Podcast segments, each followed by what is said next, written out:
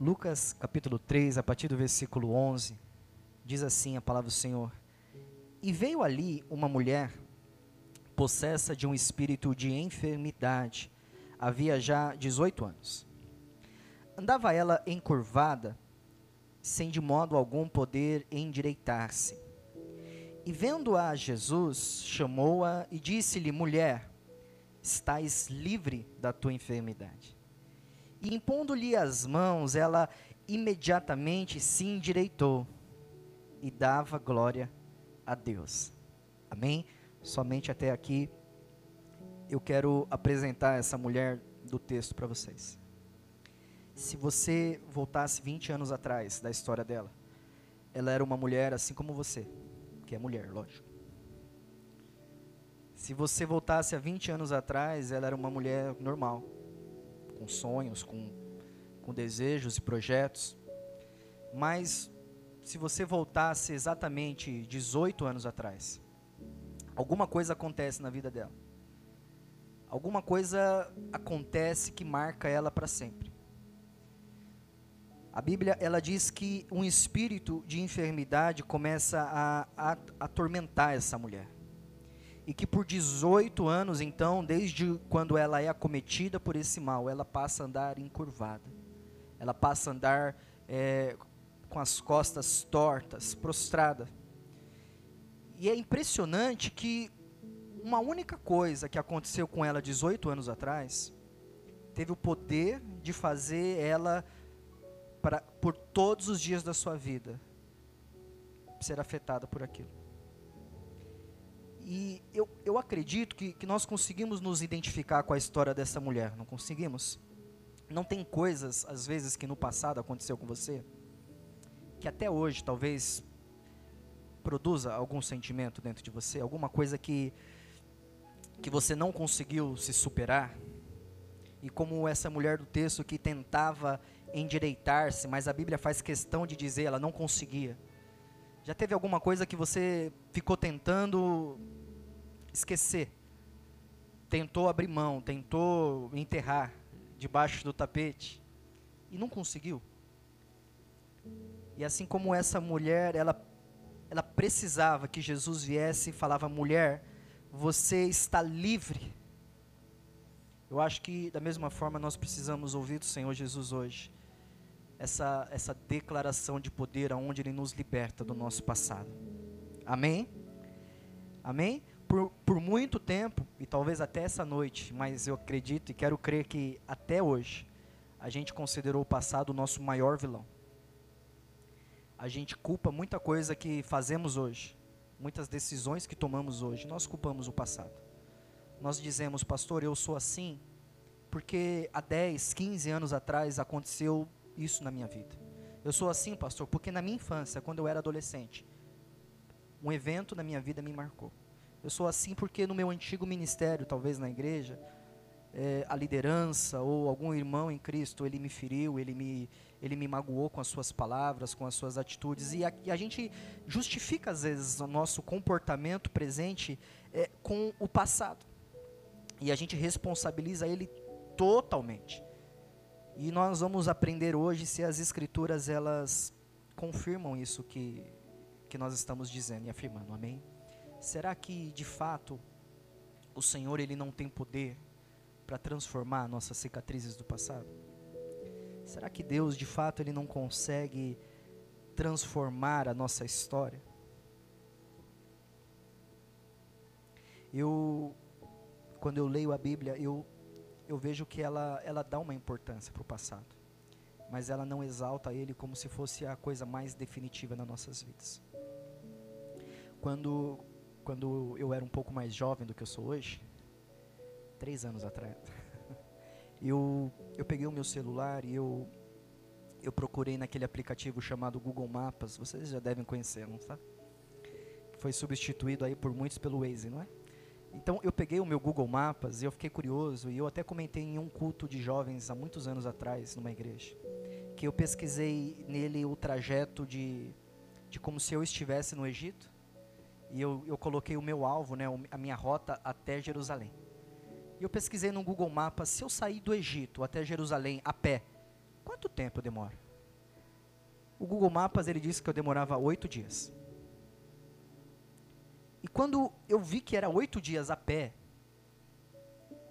eu fiquei, eu fiquei impressionado porque a Bíblia diz que eles demoraram 38 anos. As escrituras dizem que o povo de Deus, lá no, no, quando eles saem do Egito, eles passam por 38 anos andando em círculos. E é impressionante que quando você anda em círculos, dá uma sensação de que você está andando.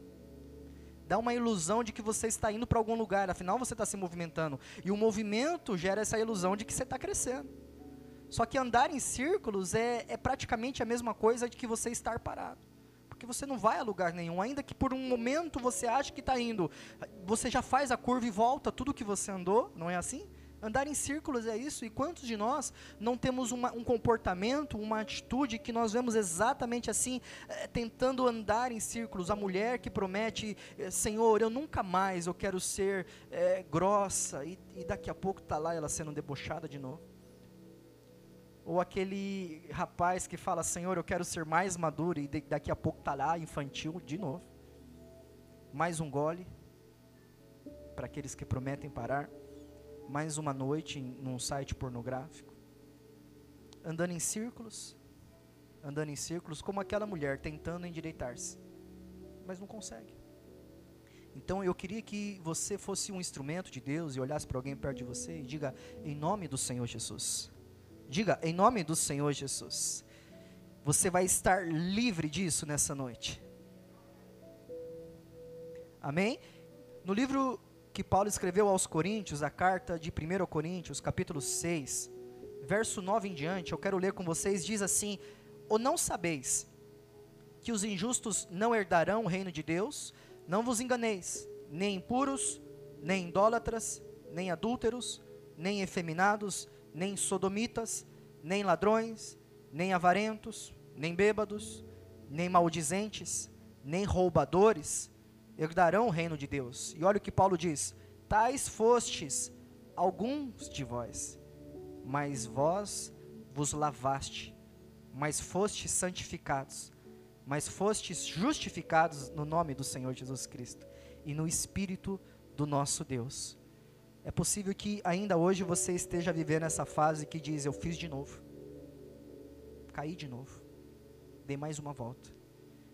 Mas é possível também que nós cheguemos a essa fase onde nós ouvimos tais fostes algum de vós, ou seja, você quebra esse padrão e você rompe alguma coisa com o seu passado e você sai desse ciclo sem fim de erros, frustrações e você começa a ter poder dizer eu fui isto, mas hoje sou isto. E é isso que eu gostaria de ministrar a partir de agora. Amém? Será que esquecer então o meu passado é a solução? Porque quando eu falo que a Bíblia está dizendo aqui novidade de vida, é, eu não quero que você pense que nós vamos jogar fora o seu passado, amém? Porque ele é importante e você vai entender isso no decorrer dessa mensagem. Eu recentemente eu, eu pesquisei na internet e eu descobri na internet uma unção, um milagre chamado milagre de Manassés. E basicamente contava assim essa, essa, essa, esse milagre de Manassés. Um pastor, um determinado líder religioso, ele chamava para o altar uma senhora que tinha acabado de perder o seu neto, estava chorando, estava angustiado. Perder um neto não é difícil, não é fácil. E ela, aflita, ela compartilha com o pastor: Pastor, eu estou sentindo muita angústia no meu coração, eu estou com muita dor. Eu acabei de perder o meu neto. E ele faz uma oração. E ele diz: Senhor, em nome de Jesus, ministra sobre a vida da tua filha agora o milagre de Manassés, que ela venha se esquecer de tudo que traz tristeza para ela. E aí ele termina a oração e ele pergunta, entrevista ela de novo e fala: A senhora subiu aqui no, no altar por qual motivo? O que, que a senhora quer? E ela: Eu não sei porque eu estou aqui. Ela tinha esquecido porque subiu naquele altar. Aí ele, não satisfeito, ele quis convencer a igreja que, que ele tinha o poder de fazer as pessoas esquecerem. Ele vai e fala de novo: Senhor Jesus, tira o milagre de Manassés da vida dela. Aí quando ele pergunta por que ela quer oração, ela de novo angustiada e chorando, porque eu perdi o meu neto e eu gostaria de, de que o Senhor consolasse o meu coração. Isso é um dos exemplos que a gente vê na internet e a gente vê isso na, na, na psicologia, na terapia, parece que a solução do nosso passado, parece que sempre quando a gente associa o passado, todo mundo quer aconselhar você a esquecer. Esquece o seu passado e segue em frente, não é assim que a gente ouve? Só que eu quero te dizer que o próprio Deus, ele te fez com capacidade de lembrar. Se o teu passado ele não tem importância, por que te Deus, por que, que Deus deixa você lembrar? Se ele não afeta o teu futuro, por que, que Deus ele diz assim, não se ponha o sol sobre a sua ira? Porque ele se preocupa em um sol se pôr sobre a ira de alguém, se isso não vai afetar o amanhã. Isso significa que se eu não tratar a minha ira no momento oportuno, quando o sol se põe no dia seguinte, aquilo pode me trazer alguma consequência. Então, diante de Deus, eu, é uma das coisas que a gente precisa se livrar rapidamente nesse início de culto, é que o nosso passado ele é importante. A solução não é esquecer o seu passado. Deus ele não quer te fazer ter uma amnésia gospel, amém? Ele não, não, não se livra da, da tua angústia, da tua dor, fazendo você esquecer. Ele te livra te consolando. A Bíblia diz que Ele é o Deus de toda a consolação. Você entende isso? E se Ele é Deus de consolação, significa que Ele vai lidar com dores na sua vida. Se Ele é Deus de toda consolação, significa que Ele vai chegar em algum momento, em alguma situação da sua vida, e Ele vai precisar trabalhar naquilo para te ensinar a administrar aquilo. Quando, quando nós conversamos com cristãos, nós temos frases, por exemplo, mas Paulo disse que esquecendo-me das coisas que para trás ficam, eu fico, eu sigo adiante. Já ouviram textos como esse, não ouviram? E eu queria compartilhar com vocês uma visão diferente desse texto hoje, Filipenses. Abre comigo, capítulo 3 de Filipenses. Capítulo 3 de Filipenses, a partir do versículo 4.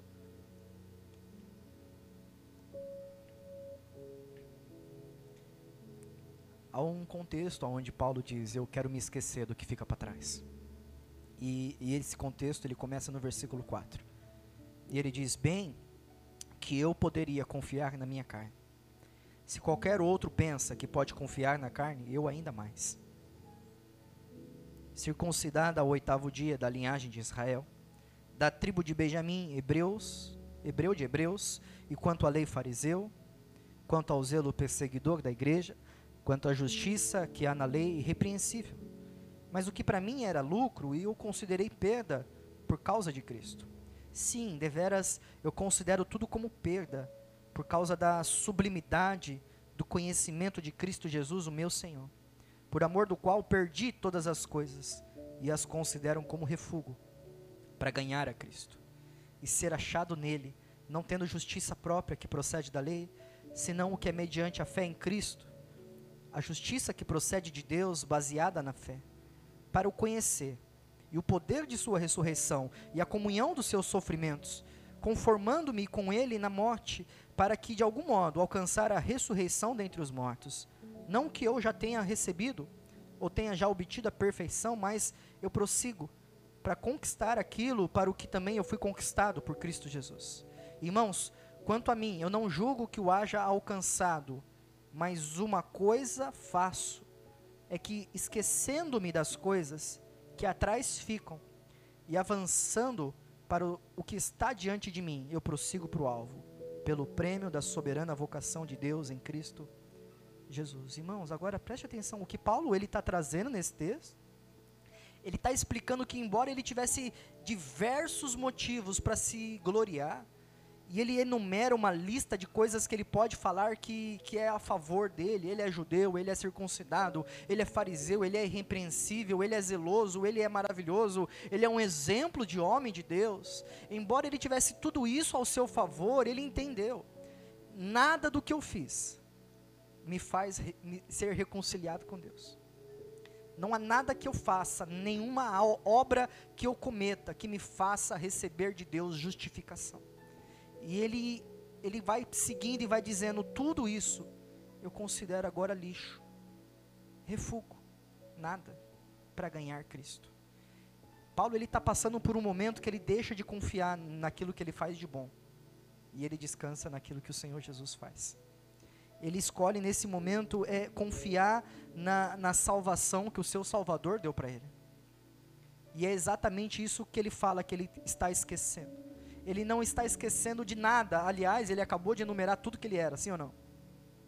Quando ele diz esquecendo-me, a Bíblia ela está nos ensinando não me agarrando nisso, não me, não me pegando nisso como se fosse uma âncora da minha alma, não deixando isso me, me, me inflar o coração ele se coloca num exemplo de, um, de uma pessoa que está numa caminhada, numa corrida, e ele diz: Eu estou correndo e tudo que eu fiz de bom não é nada, não me faz ganhar Cristo. Cristo me ganhou, sem a minha ajuda. Então eu me esqueço, eu não me prendo nas minhas próprias justiças, nas minhas obras que eu fiz com as minhas mãos, mas eu confio nele e eu sigo em frente. É isso, é esse aspecto que Paulo ele está se esquecendo. Se você ler com bastante carinho esse texto, você vai ver que ele não está falando que ele está esquecendo dos seus pecados, das suas decepções da vida. Não. Pelo contrário, Paulo nunca se esquece disso. Quando você continua lendo sobre a igreja, você vai ver que Paulo ele fala que ele mesmo, ele é o maior de todos os pecadores. Para alguém dizer que é o maior dos pecadores, significa que não esqueceu dos seus pecados, não é? Paulo ele nunca esqueceu que ele perseguiu a igreja de Cristo, jamais esqueceu. Paulo ele não esqueceu tudo que ele fez, até porque ele acabou de, de, de citar tudo que ele fez, não é? Para alguém que esqueceu, ele está com uma memória muito excelente. Mas ele está nos ensinando: eu não me apego em nada que eu fiz, eu sigo em frente. Eu não me prendo nessas coisas quando elas me tentam a achar que eu mereço alguma coisa. Não, eu confio em Deus. Eu confio no poder de Deus, que é a minha esperança. Paulo Inclusive, ele constantemente ensinava os seus discípulos a, a serem pessoas gratas. E como que eu vou ser grato se eu não me lembro de uma bondade que foi feita para mim? Quando ele diz em Filipenses, no capítulo 1, verso 3, ele diz: Eu dou graças ao meu Deus todas as vezes que eu me lembro de vós. Ou seja, ele se lembrava constantemente daqueles irmãos e por isso ele agradecia.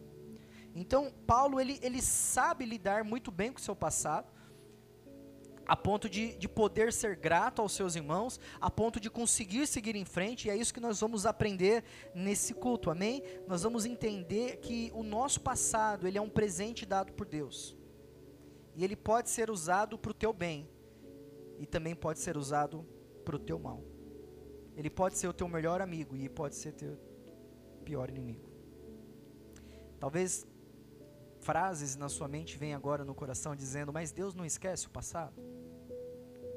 E a verdade é que, de fato, Deus esquece alguma coisa? Se Ele é soberano e sabedor de todas as coisas, será que Deus esquece tudo? É impossível Deus se esquecer, assim como é impossível Deus se lembrar. Quando a Bíblia diz que Ele se esquece, Ele está dizendo, na verdade, que Ele não leva mais em conta o seu pecado. Ele não se lembra para te punir. Ele não se lembra do teu pecado para te acusar. Ele perdoa, assim como você tem uma dívida e a dívida é paga, eu não faço menção da sua dívida. O inimigo, o adversário, ele ele lança no seu rosto o seu passado. Quando no teu coração vem aquela seta dizendo: "Olha o que você já fez".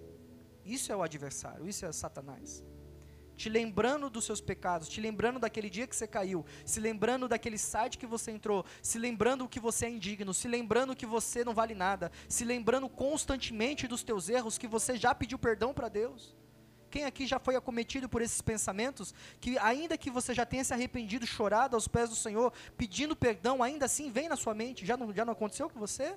Não é Deus te lembrando do seu pecado, é o inimigo constantemente te acusando, por isso ele é chamado de o acusador.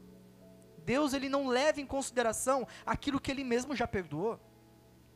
Para cada vez que Deus diz eu te perdoo, uma história nova se faz. E aquilo que você fez já não, não vale mais nada. Foi lançado, e algumas traduções diz, no mar de esquecimento. Mas não é que Deus se esquece. Ele só não lança isso contra você. Na verdade, Deus não se esquece. A gente lê a Bíblia e, gente, parece que Deus não faz questão de, de cobrir o pecado de ninguém. Até hoje o coitado do Davi é lembrado como um homem que adulterou. Pedro, até hoje é lembrado como aquele que negou Jesus. Deus ele não fez questão de, apesar de perdoar esses homens e mulheres, deixou registrado para escrito, e até hoje a gente prega a respeito dos erros dele. Você entende? Então a gente precisa entender que esse lembrar e esse esquecer não está relacionado com, com amnésia. A sua dor ela não desaparece só porque você não lembra da sua dor. Se você não tratar essa ferida lá atrás, que aconteceu com você, como que eu posso explicar? Comportamentos que você vai desenvolver ao longo da sua vida vão ser constantemente afetados. E ainda que alguém insista para você, faça diferente, você não consegue. Por que você não consegue? Porque ainda tem alguma coisa te prendendo lá atrás enquanto não for liberto lá atrás, aqui na frente parece que não vai ter solução. Você entende? Então é improvável eu ficar falando para uma pessoa, querida, você tem que amar, você tem que amar, e você tem que amar, e o histórico da vida dela é de alguém que foi abusada, foi violentada, foi magoada durante anos e anos e anos. Não é fácil para ela amar. Ela, antes de aprender a amar, ela precisa se sentir agora amada por Deus. Ela precisa agora resolver o seu passado com Deus e administrar toda, toda a solidão que ela teve lá atrás, todo o abuso que ela sofreu lá atrás, ela precisa agora entregar isso nas mãos de Deus, para que Ele ensine ela a lidar com o seu passado da maneira correta, para que hoje ela consiga amar, sem amnésias, sem aqueles lapsos de memória. Não, ela se lembra sempre, mas o, o, a lembrança não tem o poder de destruí-la, muito pelo contrário, agora a lembrança fortalece ela. A lembrança agora traz consolo, porque ela se lembra como Deus a consolou. E porque se lembra do consolo de Deus, consegue consolar outras pessoas. Amém?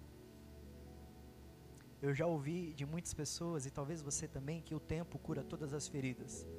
E a verdade é que não. Isso é uma meia verdade, irmãos. Talvez você hoje, até hoje, tentou deixar o tempo seguir o seu curso para esquecer as coisas. Não. O tempo ele não, não cura nada. Isso é meia verdade. O tempo ele vai fazer a sua ferida cicatrizar. Mas o efeito dessa ferida vai continuar até que seja tratado e curado. O tempo não cura nada, o tempo cicatriza. Mas a cura, ela acontece quando a gente lidar com o nosso passado. Amém? Eu quero então mostrar para vocês, em primeiro lugar, é, como o tempo ele pode ser o nosso pior inimigo. E, e para isso eu convido você abrir no livro de Efésios, capítulo 4. Efésios, capítulo 4, versículo 26 em diante.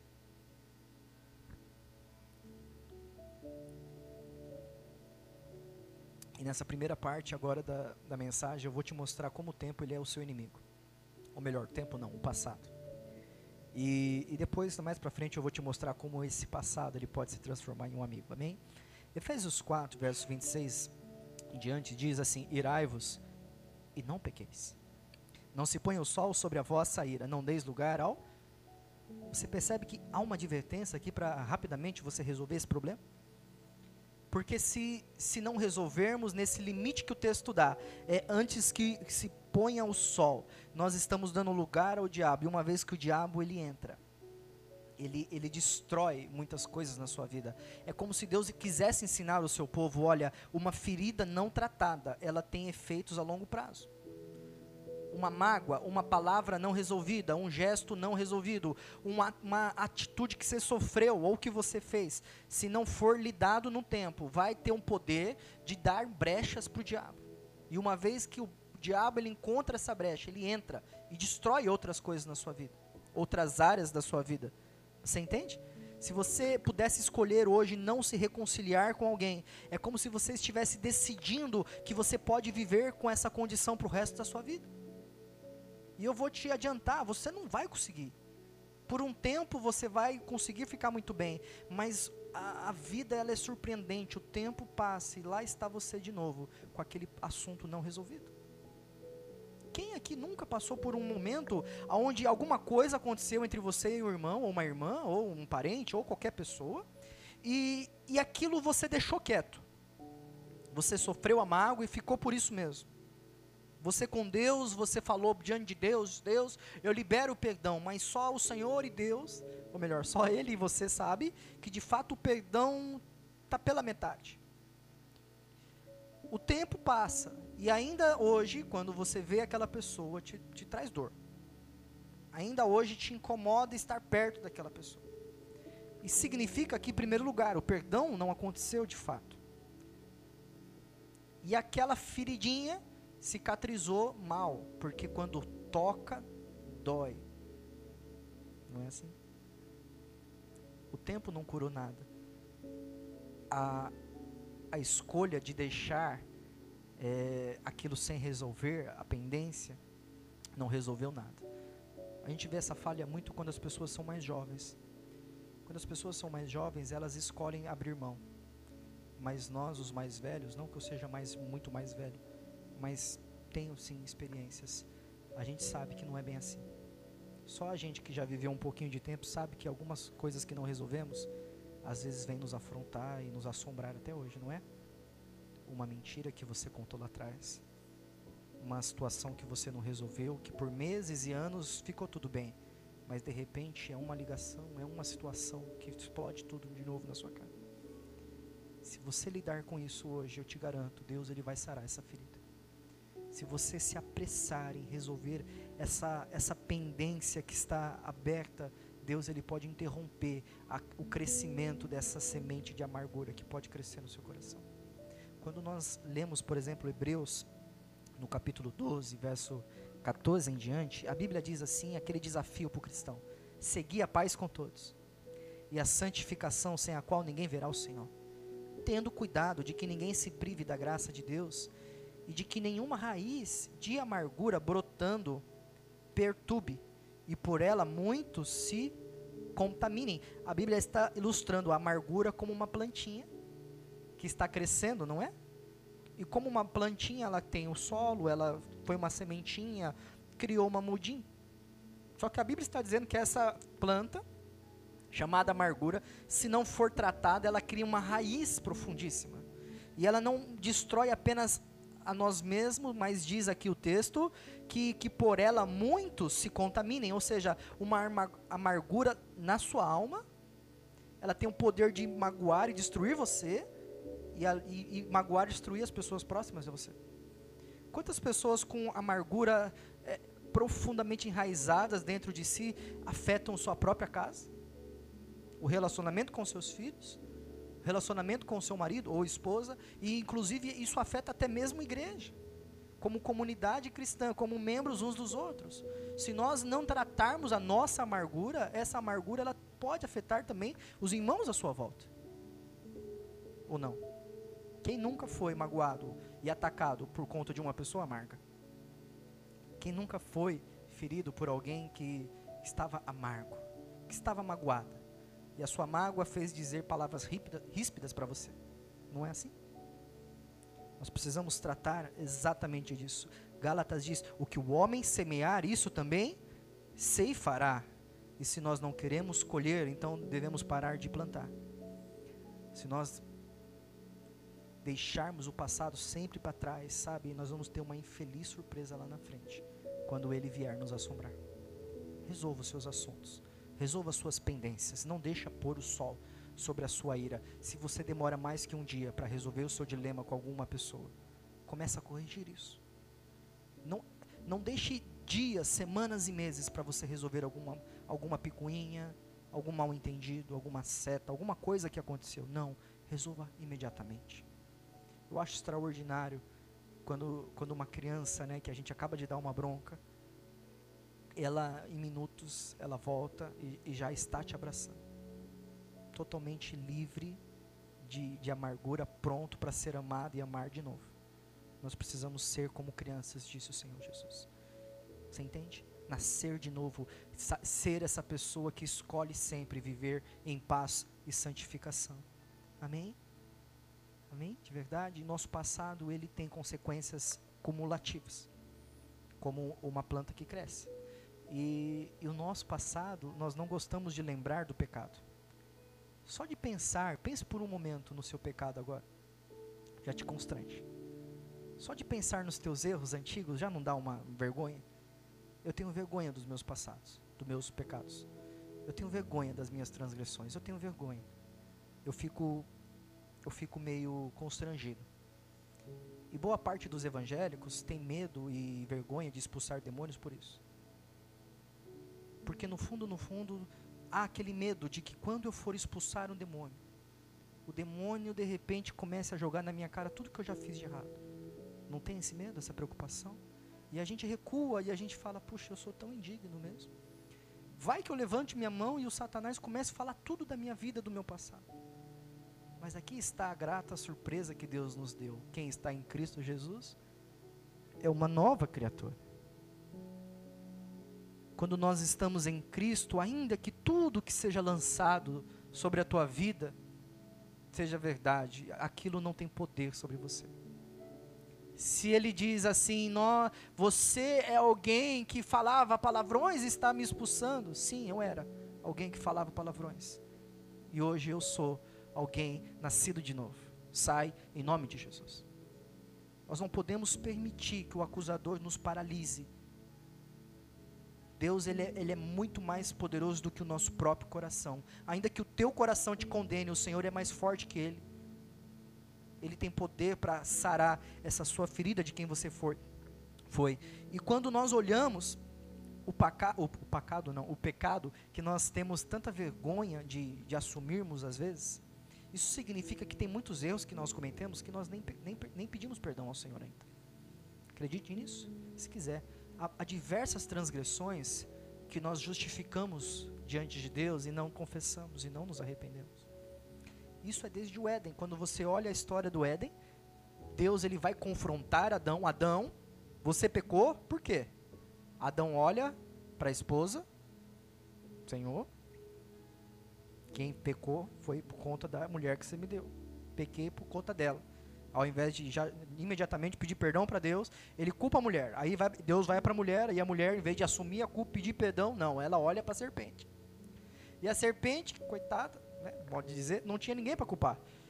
E, e, e acabou o ciclo ali da novela das oito um que culpou o outro, que culpou o outro e por fim morreu na serpente.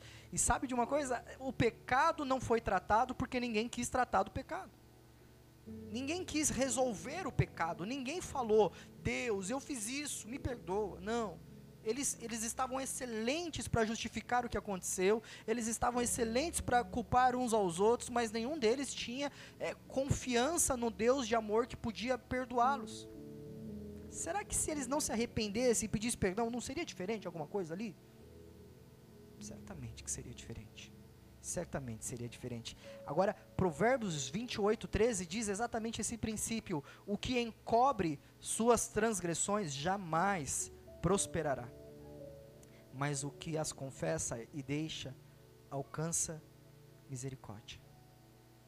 Nós somos incentivados por Deus, confessa a sua transgressão, deixa ela e você vai ser perdoado. Esse ambiente de igreja é um ambiente que deveria ser maravilhoso nesse sentido. E ele é. E eu quero que você entenda: esse ambiente é um ambiente de graça. Olhe ao seu redor. Fale para o seu irmão, diga, é de graça esse ambiente. Diga para ele.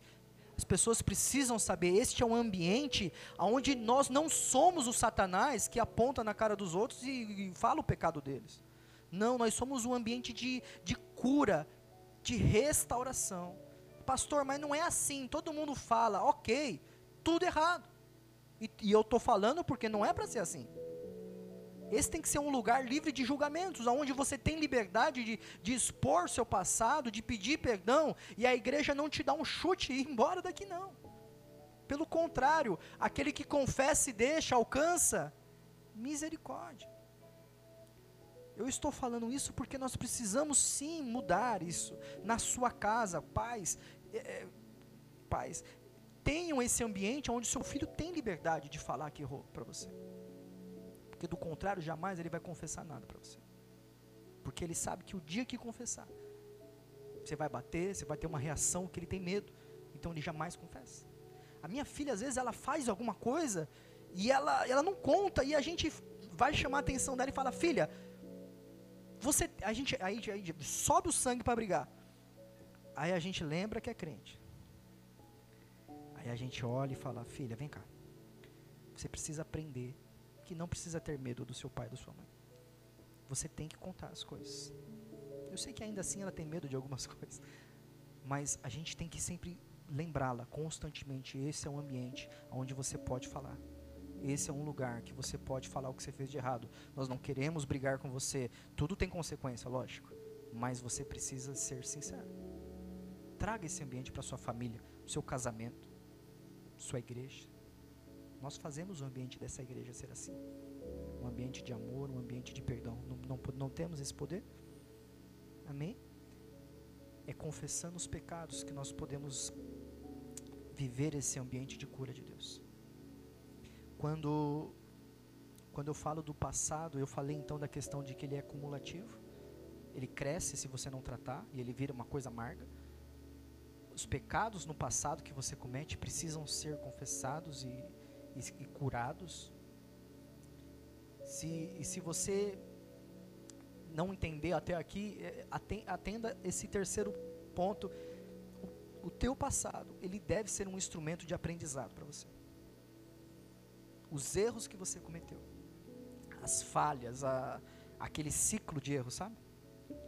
Se você, quando erra, não aprende, você vai fazer o quê? Vai errar de novo. E vai errar de novo.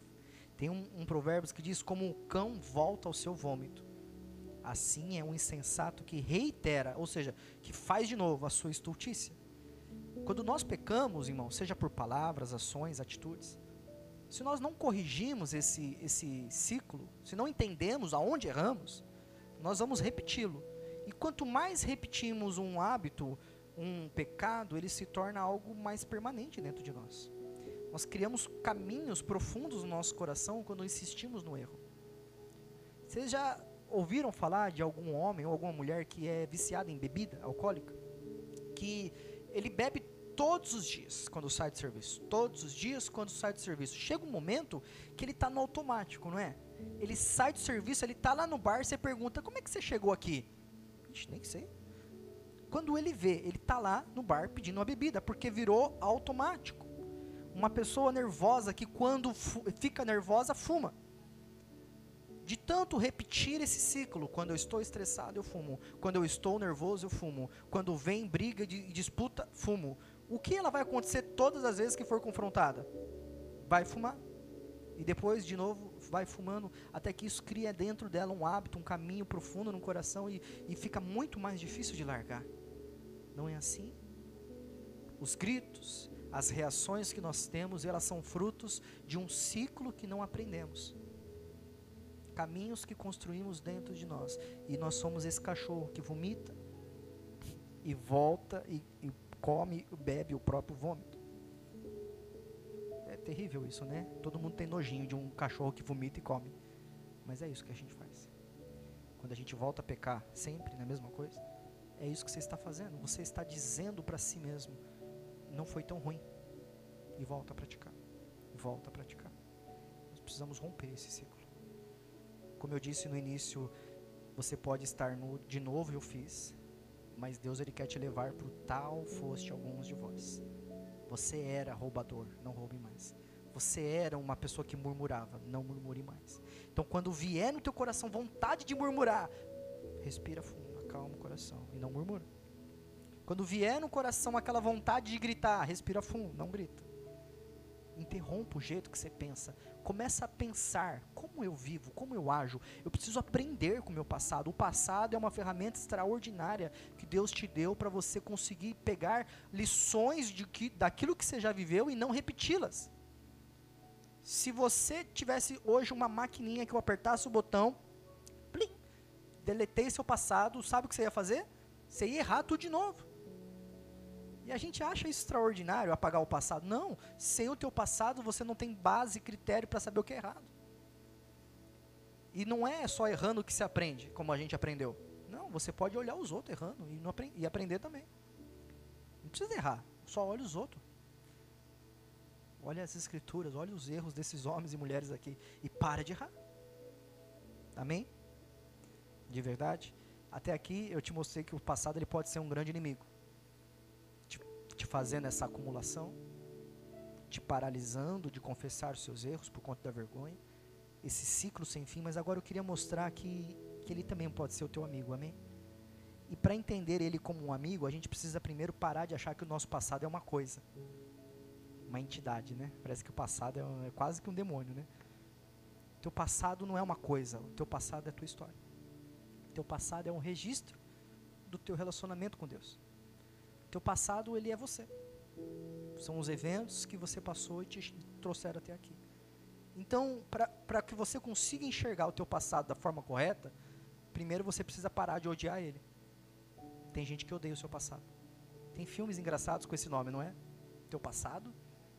Irmão, não há condenação para quem está em Cristo Jesus. Nada te condena. Nem o teu passado. Teu passado não te condena. O teu passado é um registro, é uma história, é o seu legado, é o que você passou, é o que você viveu, é o que você perdeu, é o que você não ganhou. Tudo aquilo construiu quem você é hoje. E a gente precisa entender, é, enxergar ele como uma coisa boa para a gente é, usar isso da melhor maneira. Amém? O primeiro exemplo que eu queria te dar, é, eu vou falar de Davi e Golias, lógico. Vou começar com ele aqui. Eu quero que você relembre, né, passado, relembre comigo essa história, onde o exército de Israel estava de um lado e o exército dos filisteus do outro. E no meio dos filisteus, um gigante, você sabe essa história, amém? Golias, ele se levanta e ele propõe uma disputa de, de homem um a um. E ele grita dizendo: Olha, eu vou lutar sozinho. Se Israel tiver homem suficiente para me vencer, me vença sozinho. Se eu perder, os filisteus se tornam seus escravos. Se vocês perderem, vocês se tornam escravos dos filisteus. E a Bíblia diz que essa palavra, ela trouxe temor no coração de Saul e dos seus soldados. Agora, olha como o inimigo ele é astuto. Ele estava querendo fazer eles achar que a única forma de vencer aquilo era enfrentando Golias. Mas eles nem pensaram que eles eram um exército. Eles poderiam se juntar como exército e lutar contra outro exército, sim ou não? Mas aí eles fizeram que o Israel pensasse que a solução era lutar um a um. Já começou o primeiro erro aí. E um a um, aquela luta era difícil demais. E certamente você já, já teve situações de, desse tipo de embate na sua vida, onde a dificuldade, o desafio que você está vivendo hoje é muito grande, além de suas forças. Provavelmente você já viveu algum dilema na sua vida onde a, a luta que está sendo proposta para você é demais para suas forças. E não tem como resolver. E talvez assim até hoje. Só que a história muda quando Davi chega naquele, naquele arraial de guerra. Ele ouve aquilo e ele diz: Quem é esse lazarento para ficar falando contra o nosso Deus? Ele, essas são as minhas palavras. Né? Ele fala o incircunciso, né? Eu chamo de lazarento. Quem é esse lazarento para ficar falando contra nós e Deus? E de jeito maneira que eu vou aguentar isso não. Aí levam ele lá para Saul. Saul, aquele rei cheio de graça, cheio de Deus, ele olha para Davi e fala: Menino, você não tem jeito não. Esse, esse gigante é guerreiro, você é só uma criança. Volta para casa. Motivação, né? Irmão, aquela palavra de Saul poderia ter matado Davi, sim ou não? Davi motivadão para vencer o gigante, aí vem o seu líder e diz assim: Você não pode vencer. Isso é desmotivador, sim ou não? Mas eu disse que o passado pode ser usado para o seu bem, não disse? qual é a primeira coisa que Davi ele usa para vencer aquelas palavras de, de, de, de, falta de motivação? Ele olha e fala: Olha, rei, escute, eu estava apacentando e veio um, um leão, e eu peguei o leão pela barba e matei. O que, que ele está fazendo? Ele está usando o passado dele com Deus para ter forças. Ele está tirando da história dele com Deus encorajamento para vencer aquilo que ele está vencendo agora. E ele continua. Veio depois um urso e eu também acabei com ele. Agora esse gigante, coitado dele. É só pó. Vou derrubar, vou destruir. Sabe de onde ele tira força para vencer Golias? Porque ele tem um passado. E ele usa o passado de uma forma correta. Deus fez isso lá atrás comigo.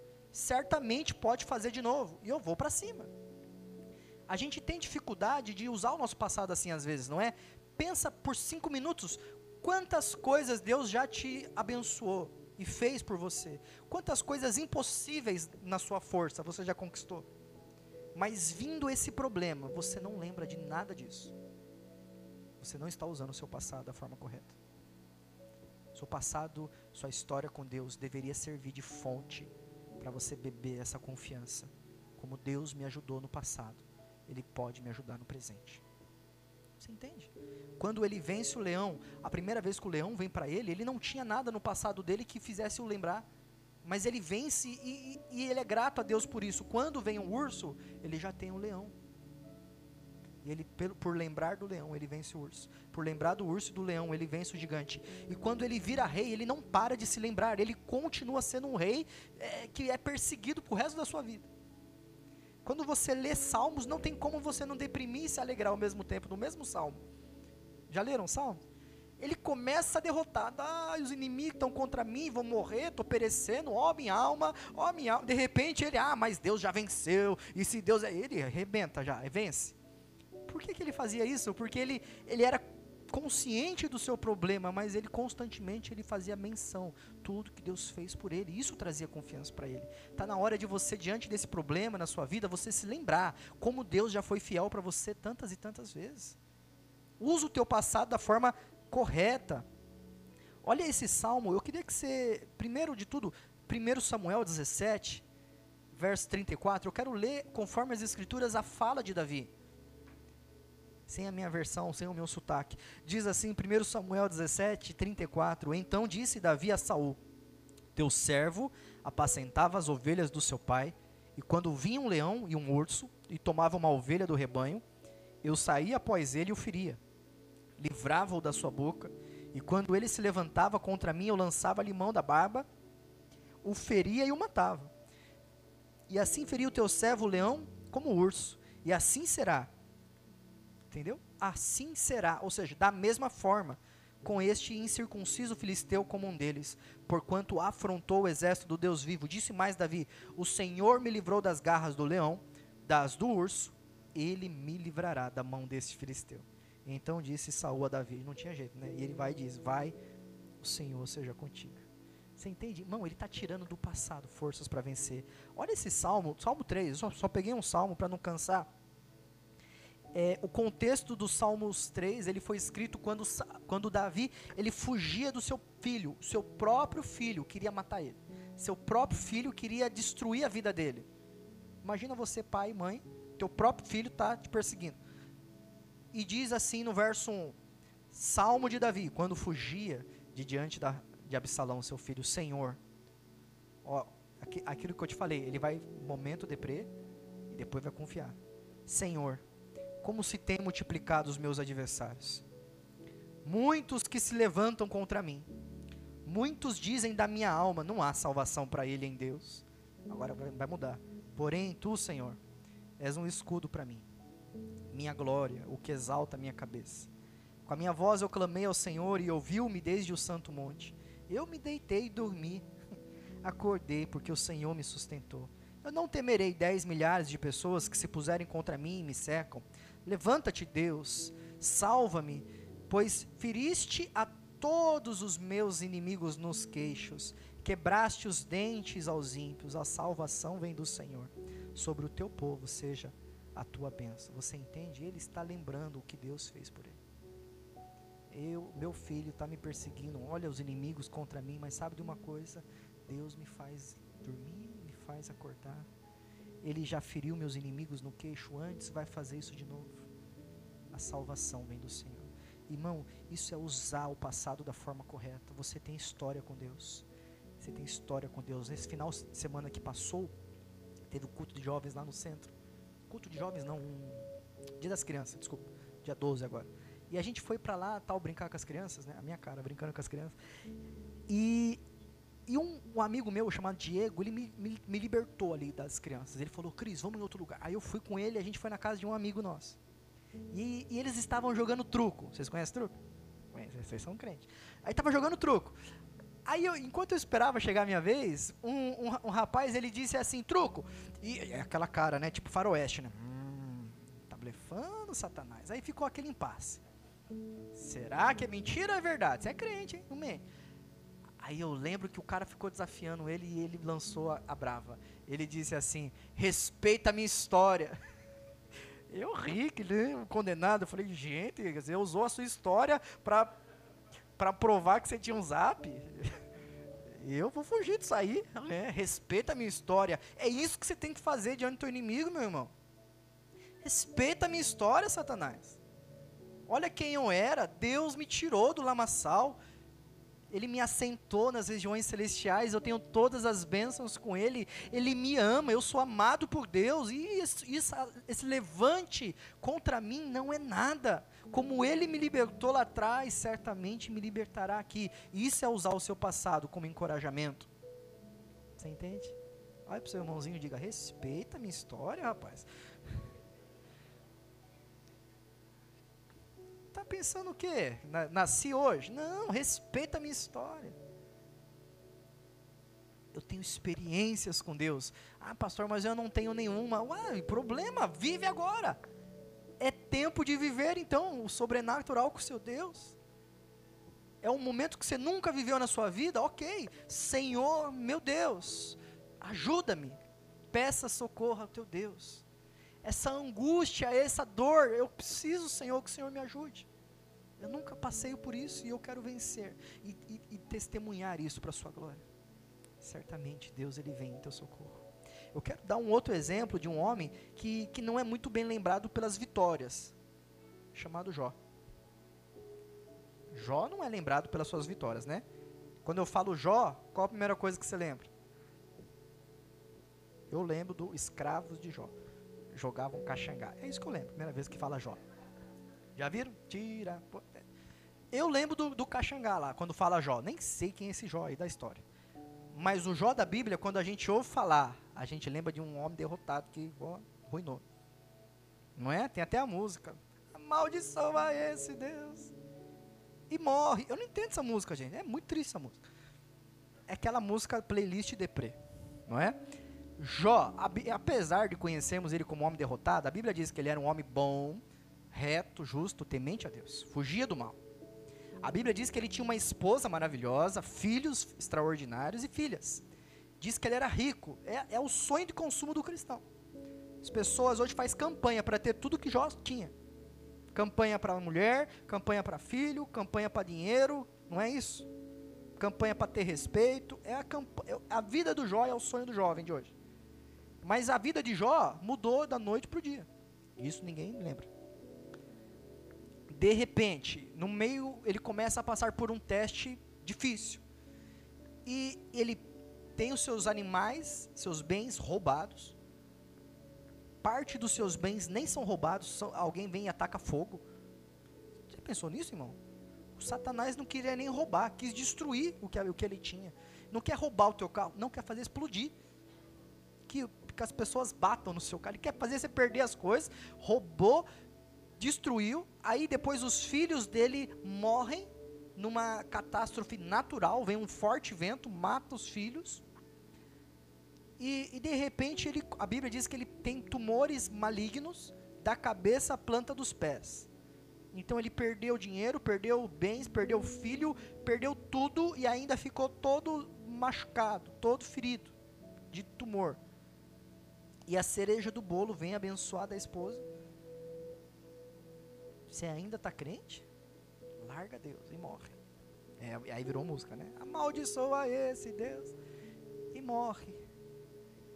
Gente, aí Jó dá uma resposta. Jó 2, verso 9 e 10. É aqui que eu quero que você entenda essa chave desse homem de Deus. Ele, ele tira o encorajamento que ele precisava para aquele momento do seu passado. Jó 2, verso 9, ele diz: Então a sua mulher disse: Ainda retens a tua sinceridade? Amaldiçoa a Deus e morre. Porém, ele lhe disse: Como fala qualquer doido, fala tu. Receberemos o bem de Deus e não receberíamos o mal? E em tudo isto não pecou Jó com seus lábios. Irmão, é nesse momento de frustração ele não se esqueceu de tudo que Deus proporcionou para ele até aqui. Pelo contrário, quando ele perdeu tudo, o que deu o equilíbrio para ele suportar essa aflição foi ele se lembrar de tudo que ele viveu com Deus. Ele tinha vivido uma boa vida. Ele tinha desfrutado de anos e anos de paz e prosperidade. Ele tinha visto a família dele crescer. Ele viveu a bondade de Deus por anos. E agora ele estava passando por um processo de dificuldade. Então ele tira do passado dele aquilo que vai equilibrar o sofrimento dele. Você entende? Se ele ficasse somente com os olhos no que ele estava passando agora, ele iria entrar em depressão profunda. Mas porque ele lembrou da bondade de Deus, ele teve forças para se manter equilibrado. Ele lembrar do passado fez a prova acabar? Sim ou não? Não. O sofrimento continuou. Ele se lembrar do passado não fez o sofrimento acabar, mas certamente deu forças para ele aguentar. E você vai lendo o livro de Jó, você vai ficando aflito junto com ele, porque você percebe que este homem, apesar de começar o livro com essa fala, ele aos poucos ele vai perdendo a esperança. Aos poucos ele vai ficando mais e mais aflito sem entender por que ele está vivendo aquilo. Só que é extraordinário que quando ele não consegue mais, e a Bíblia até diz, esse é o fim das palavras de Jó. Aí então Deus vem, se revela e começa a, transformar toda a história de Jó. Quando as forças acabam, quando as palavras desaparecem, quando não tem mais jeito, Deus se revela, consola Jó e coloca ele para cima de novo. Você entende? Ele lembra do passado para suportar o presente e quando não dá mais, para tirar forças do passado, Deus vem e escreve uma história nova. É esse equilíbrio que nós, nós temos que ter, amém? Trazer à memória aquilo que me dá esperança. Pense por um momento nas tribulações, na última tribulação que você passou, na última angústia. E eu queria que você também se lembrasse se você usou seu passado de uma forma correta. Na sua última crise que você teve, eu não sei se foi hoje, se foi ontem, enfim. Você usou tua história tudo que você viveu, tudo que você aprendeu, você usou da forma correta? Você conseguiu tirar forças de lá? Ou não? Provavelmente não. Provavelmente você nem parou por um momento para lembrar, mas simplesmente olhou para o momento atual e, pior, olhou para frente, para um futuro que você desconhece, como se tudo fosse acabar. A gente faz isso, irmãos, se nós não olhamos para trás com esperança, nós olhamos para frente com desesperança. E é muito mais fácil na crise a gente olhar para frente como se tudo fosse acabar. Eu me lembro que quando eu, eu, eu tinha sido despedido e, e, e meu seguro-desemprego acabou e eu estava acho que na minha última parcela do desemprego. E eu comecei a pensar, eu falei, meu Deus, faz um ano que eu estou procurando emprego. Faz um ano que, que eu tentei fazer as coisas e não aconteceu nada. Não fiquei um ano inteiro procurando emprego, tá bom? Foi um momento só na minha vida. Mas não deu resposta e nada aconteceu. E eu estava aflito porque eu falei, de onde, de onde eu vou tirar dinheiro para pagar as contas? E de repente, até a Larissa que me acorda, né, para falar parabéns do concurso que eu tinha passado e e sabe, é, é exatamente esse o ponto. Quando, quando tudo se acaba, se você só olhar para o teu futuro com desesperança, isso arranca de você tua força. Você tem que se lembrar do teu Deus que te ajudou todos os dias. Tem um salmo extraordinário que ele tem uma frase assim: Tu és o Deus desde a minha mocidade. Ainda que você não conhecesse o teu Deus, ele está ao teu lado desde a sua mocidade. Só esperando o tempo certo de você conhecê-lo. Filipenses 4, versículo 4 em diante diz: Regozijai-vos sempre no Senhor. Outra vez eu digo: regozijai-vos. Seja a vossa equidade notória a todos os homens, perto está o Senhor. Não estejais inquietos por coisa alguma antes, as vossas petições sejam em tudo conhecidas diante de Deus, pela oração e súplica, com ação de graças. E a paz de Deus, que excede todo entendimento, guardará os vossos corações e os pensamentos em Cristo Jesus.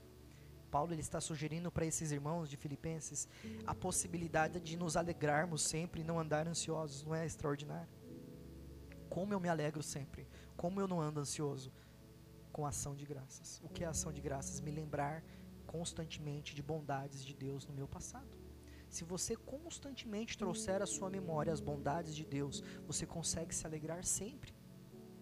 Porque ainda que esteja hoje passando por uma leve e momentânea tribulação, você sabe em quem você tem crido. Você entende? Então o teu passado ele pode ser um, extraordinário amigo na sua fé teu passado também ele pode te ajudar, ajudar a perdoar as pessoas. E esse aspecto a gente nem se lembra, né? Parece que o passado tem o poder de trazer mágoa. E de fato tem. Mas ele tem poder para te ajudar a perdoar as pessoas. Quando Pedro uma vez ele perguntou para Jesus, Senhor Jesus, até quantas vezes eu tenho que perdoar o meu próximo? Até sete vezes?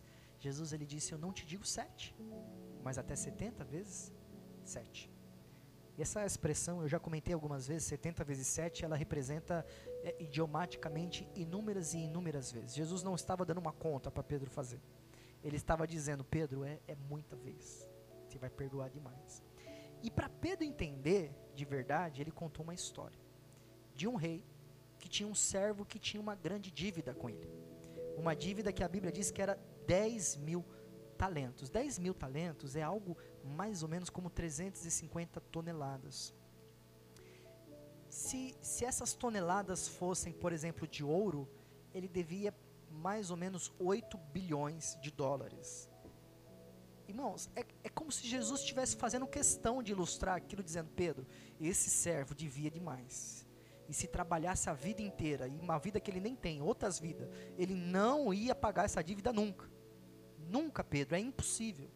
E esse servo na história, quando é cobrado, o seu senhor fala: então você não tem como me pagar, então eu vou pegar você, sua família, suas posses, tudo eu vou vender. E aí o servo ele começa a chorar, desesperado: tem misericórdia de mim, me perdoa, eu vou te pagar, como se fosse possível. E o rei diz: tudo bem, eu te perdoo. Coisa extraordinária, irmão, aquilo não era nada para o rei. Eu te perdoo. Só que saindo dali, Jesus continua a história. Esse mesmo servo encontrou um outro servo que devia para ele 100 dinheiros. É como se devia, como se devesse 3 mil reais. Vamos fazer um exemplo assim. Ele devia 8 bilhões. Esse homem devia 3 mil reais. E ao invés de se lembrar do tamanho do perdão que ele recebeu, ele foi e cobrou. E falou: Me paga. Não tem. E, e quando a Bíblia diz que aquele servo dele usou as mesmas palavras que ele, isso não mexeu com ele.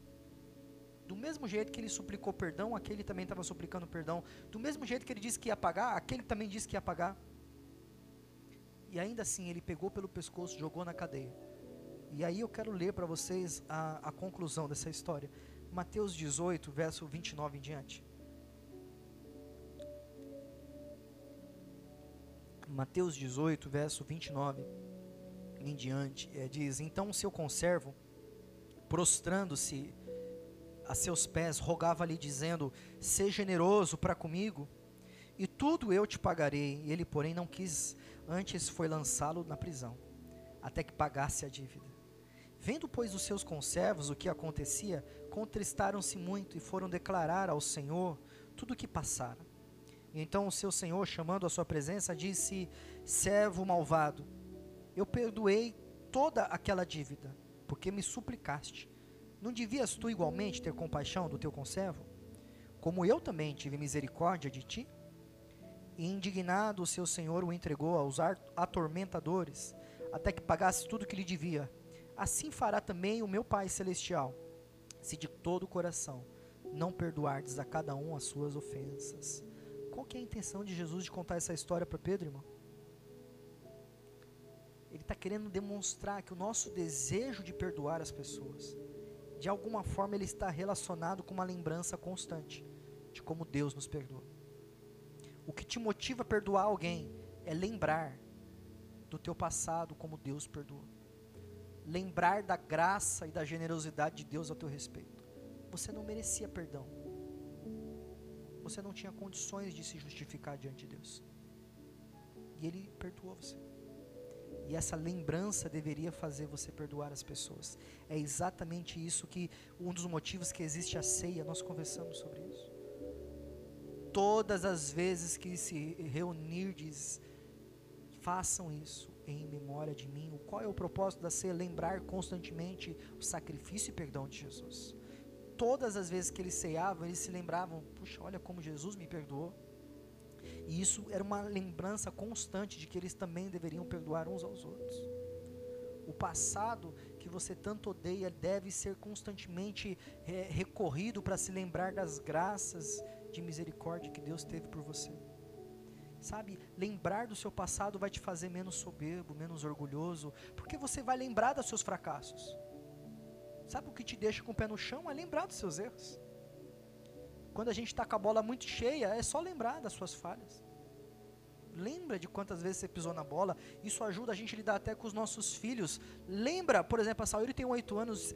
Antes de eu chamar a atenção dela, eu, é só eu me lembrar como eu era com oito anos. Isso certamente vai me fazer chamar a atenção diferente. E eu vou olhar e vou falar, filha, você está pecando, eu também pequei. E isso faz com que nós dois juntos precisamos de Jesus. Você entende? Eu, eu posso disciplinar, sim, mas com humildade. Dar bronca sem machucar. Dar bronca sem ostentar uma, uma arrogância de que eu nunca errei igual. Você errou igual. Certamente minha mãe errou igual a mim no passado, e talvez pior. Joguei tudo nas costas. Até pior que eu, foi? Tô brincando. Eu não sei, eu não sei do passado dela. E ela pode falar a respeito da minha história. Mas sabe de uma coisa? Lembra quanto que você errou? Como, como que foi as suas escolhas na adolescência? Como foram as suas escolhas na infância? Quando você olha um recém-convertido chegando na igreja pela primeira vez, vocês, crentes mais maduros, lembrem-se como eram vocês no início da caminhada. Vocês eram essa bênção toda? Certamente que não. Provavelmente vocês precisavam de ajuda. Provavelmente vocês eram vergonhosos. Provavelmente vocês iam engatinhando. Vocês não sabiam o que vocês sabem hoje. Mas Deus teve paciência constante com a vida de vocês e hoje vocês estão aqui. Essa é a, é a mesma humildade e perdão que nós temos ter um com os outros. Eu não tenho que olhar para alguém que não conhece a Bíblia como, ah, você não conhece as Escrituras? Não, já teve uma época que eu não conhecia. E se eu conheço hoje, é porque Deus teve misericórdia e quis me ensinar.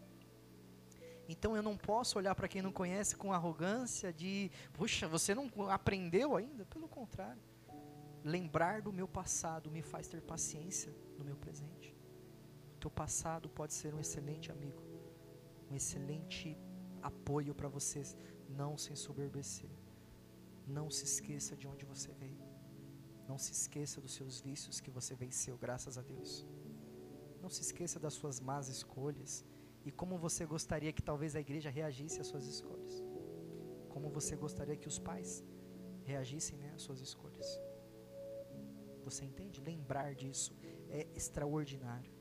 E, e para encerrar essa ministração de hoje, eu queria ler com vocês um texto de Jesus, Apocalipse, capítulo 2.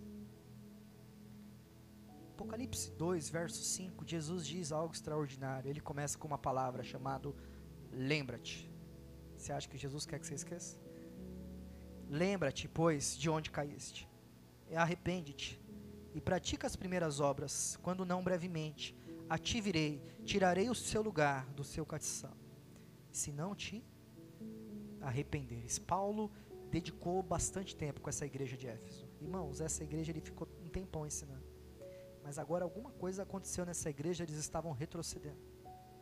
Perderam o amor, perderam a motivação, tinha alguma coisa diferente. E Jesus imediatamente ele entra para falar: lembrem das primeiras obras. Esse é um momento que eu gostaria que você considerasse nas suas obras. Como você se dedicava no começo. Esse é um momento que eu gostaria muito que você prestasse atenção como você era esforçado ou esforçada na presença de Deus no passado. Como você amava Deus. Como você queria falar dele para outras pessoas. Chegou um momento que, que nós precisamos lembrar disso. Trazer à memória tudo isso de novo. Jesus permite que você relembre disso e às vezes isso te, dá, te traz dor, não traz? Traz dor quando a gente olha para trás e, e lembra de como nós éramos bons. Não dá uma tristeza às vezes? Puxa, eu orava mais, ou eu buscava muito mais, nossa, eu tinha vontade de cantar, eu tinha vontade disso, nossa, como eu era dedicado, como eu falava de Jesus, como eu respirava essa, essa atmosfera, mas alguma coisa mudou, e a gente lembra disso com tristeza às vezes, não é? Deus te deixa lembrar disso, para que você se arrependa. Tem coisas que Ele não deixa você esquecer, para que você possa lembrar, porque lembrando você pode voltar a praticar. A chave de recuperar o primeiro amor começa com lembrar do primeiro amor. Você não recupera nada que você não lembra que perdeu. Você entende? Quando nós nos lembrarmos de onde caímos, e certamente caímos. Eu falo por mim, eu, quando eu me lembro de como eu era dedicado, eu me constranjo. Porque eu já fui muito mais dedicado. Certamente eu sei que eu poderia estar fazendo muito e muito mais para Jesus do que eu faço hoje. Mas Ele me permite lembrar isso constantemente para que eu sempre volte, para que eu sempre lembre da primeira essência, para que eu sempre lembre de como, como era o meu zelo. Eu não posso perder isso de vista. Eu tenho que lembrar e eu tenho que voltar ao primeiro amor. Você entende? Sabe, é, eu sei que muitos de vocês aqui sofreram perdas terríveis, dores, desapontamentos, e, e eu não estou aqui para desmerecer a sua dor. Mas eu quero te dizer para você não se fechar. Não deixa a tua história, o que você sofreu, fechar você no presente. Não deixa tudo que você já perdeu e passou fechar o teu coração e te impedir de viver é, o novo de Deus. O evangelho que nós temos pregado né, em, em terças-feiras, ele vai nos lembrar disso. O evangelho de Jesus não é autoajuda. Ele não é um veículo para você melhorar como pessoa, não. O evangelho é uma notícia de que Deus enviou um salvador para sua vida. A, a boa nova de Deus é que ele enviou alguém que te socorre não é ele pedindo para você dar um jeito. Não é ele dizendo, ah, dá os seus pulos e resolve. Não. É ele dizendo, eu providenciei para você um caminho de escape. Eu providenciei para você uma porta que está aberta. Eu providenciei para você salvação. Eu providenciei para você cura. Tudo está aqui. Essa é a notícia do Evangelho. Eu, eu abri os meus braços e eu estou aqui para lidar com a sua dor. E você precisa, como João Batista um dia disse, que ele cresça e que eu diminua. A gente usa isso às vezes para falar de soberba, mas não. Quando Jesus cresce na minha vida, isso significa que ele governa a minha vida. Deixa ele crescer na sua vida, deixa ele cuidar dos detalhes da sua história.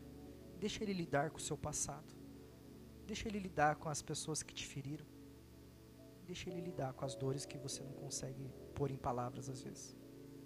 Certamente ele pode consolar isso porque ele é chamado de Deus da consolação. Ele é especialista em pegar corações quebrados. Na verdade, a Bíblia até diz: ele não resiste a um coração quebrantado. Se ele não resiste a um coração quebrantado, meus irmãos, quanto mais quebrado você se sente hoje, melhor. Quanto mais machucado você está nesse exato momento, melhor. Ele pode te restaurar e a partir de hoje ele usar o teu passado sempre para o teu bem. A Bíblia inclusive diz que tudo, tudo, de alguma forma, coopera para o bem daqueles que o amam, segundo os seus propósitos. Você consegue crer nisso? Que tudo que você sofreu, de alguma forma, ele vai transformar em algo bom para você? De alguma forma, as decepções que você teve, as traições, as, os machucados, de alguma forma, isso vai ser instrumento de consolação para alguém? Eu vejo a minha esposa, quando eu a conheci, pouco antes de eu a conhecer e começar a namorar com ela, ela tinha síndrome do pânico. E eu não estou dizendo isso para constrangê-la, não é nada disso. Mas é que por esses dias, é, uma pessoa de, de outro lugar ligou pedindo ajuda dela. A irmã dela estava com uma aflição porque tinha que fazer uma viagem e estava tendo síndrome do pânico, crise de ansiedade. E aí ligaram para a Aline e falou: Aline, resolve aí. Ela, eu? Aí ela pegou o telefone e ela lidou com aquela mulher que estava falando com ela. E sabe por que ela conseguiu fazer isso? Porque ela foi consolada disso. Porque ela venceu isso. Ela viveu na pele o que é ter essa síndrome. O que é ter uma ansiedade tão grande que faz temer, que faz é, ficar com reações ruins. E ela venceu pela graça de Deus. E ela venceu, e hoje isso que ela venceu, ela usa para consolar outras pessoas. Você entende o que eu quero te dizer?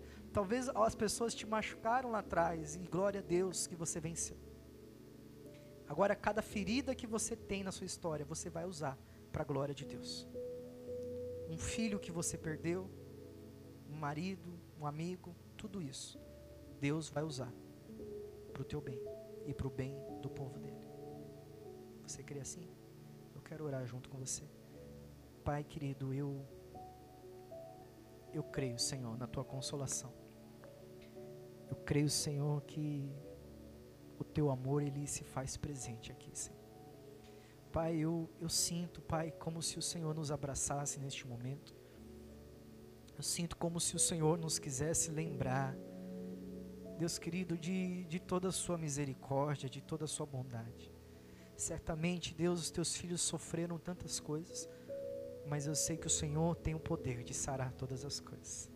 Eu oro, Senhor Jesus, que o teu consolo agora flua, Pai querido, sobre a vida de cada um que está aqui presente, Senhor, do maior ao menor, do jovem, do mais velho, dos homens, das crianças, das mulheres. Alcança, Senhor, lá no secreto, lá no profundo, Senhor. Deus amado, eu oro para que cicatrizes que foram cicatrizadas erradas, ah, Senhor amado, que o Senhor toque para providenciar uma cura especial. Intervém, Senhor, na história deste jovem, desta jovem, e muda todas as coisas, Pai. Eu oro para que feridas antigas, Senhor, venham a sarar por completo. Eu oro, Senhor, para que todos aqui que estão diante de uma grande luta, diante de um grande obstáculo, Senhor, a Deus querido, que eles se lembrem, Deus, da história que o Senhor fez com eles. Que eles se lembrem, ó Pai, de cada porta que o Senhor abriu, de cada escape, de cada livramento, de cada bênção com que o Senhor nos abençoou. Nós queremos nos lembrar, Senhor, de tudo que o Senhor nos fez, todo o seu consolo, toda a sua ajuda no passado, que isso sirva de encorajamento para os seus filhos, Pai. Eu oro, Deus querido, para que nos lembremos todos os dias do seu perdão que nos lembremos sempre da Sua misericórdia, Pai, para que possamos estender essa misericórdia aos nossos irmãos. Deus querido, o Senhor diz: não, não amaldiçoeis, mas abençoeis. Abençoem quem vos perseguem, abençoe quem falam mal de vocês, ó Pai. Certamente nós temos um grande desafio diante de nós, mas, Senhor, nós sabemos que o Senhor está junto conosco, e se o Senhor é por nós, quem que vai ser contra nós? Por isso, Pai, mais uma vez eu te peço que venha o teu bálsamo, o teu o teu encorajamento especial. Ó Deus querido, a fortaleza, o escudo se manifeste sobre cada um dos teus filhos nessa noite. Nos ensina a lidar com o passado, ainda que seja doloroso lembrar. Nos ensina a lidar com eles. Nos ensina a lidar, Senhor, com as situações que não resolvemos, com os pecados que não confessamos, com os erros que cometemos. Nos ajuda a aprender, para que jamais para que jamais pratiquemos de novo os nossos erros, Pai. Tira-nos desta vida em círculos e nos faz andar, nos faz alcançar a tua terra prometida, Senhor. E nos leva, Pai, para ser aqueles que consolarão a outros, consolar os que choram. O Senhor disse: O Espírito do Senhor está sobre mim, para consolar os que choram. Eu creio, Senhor, que o teu Espírito está aqui. E eu te peço sobre esta ministração sobre cada um aqui presente, Pai. Cura todas as feridas. Que a raiz de amargura ela venha desaparecer agora. Deus amado, que não, não haja angústia, não haja mais, Senhor, nenhum, nenhuma agonia na alma de ninguém, mas tenhamos paz com Deus. Tenhamos paz uns com os outros. No nome do Senhor Jesus. Amém? Amém.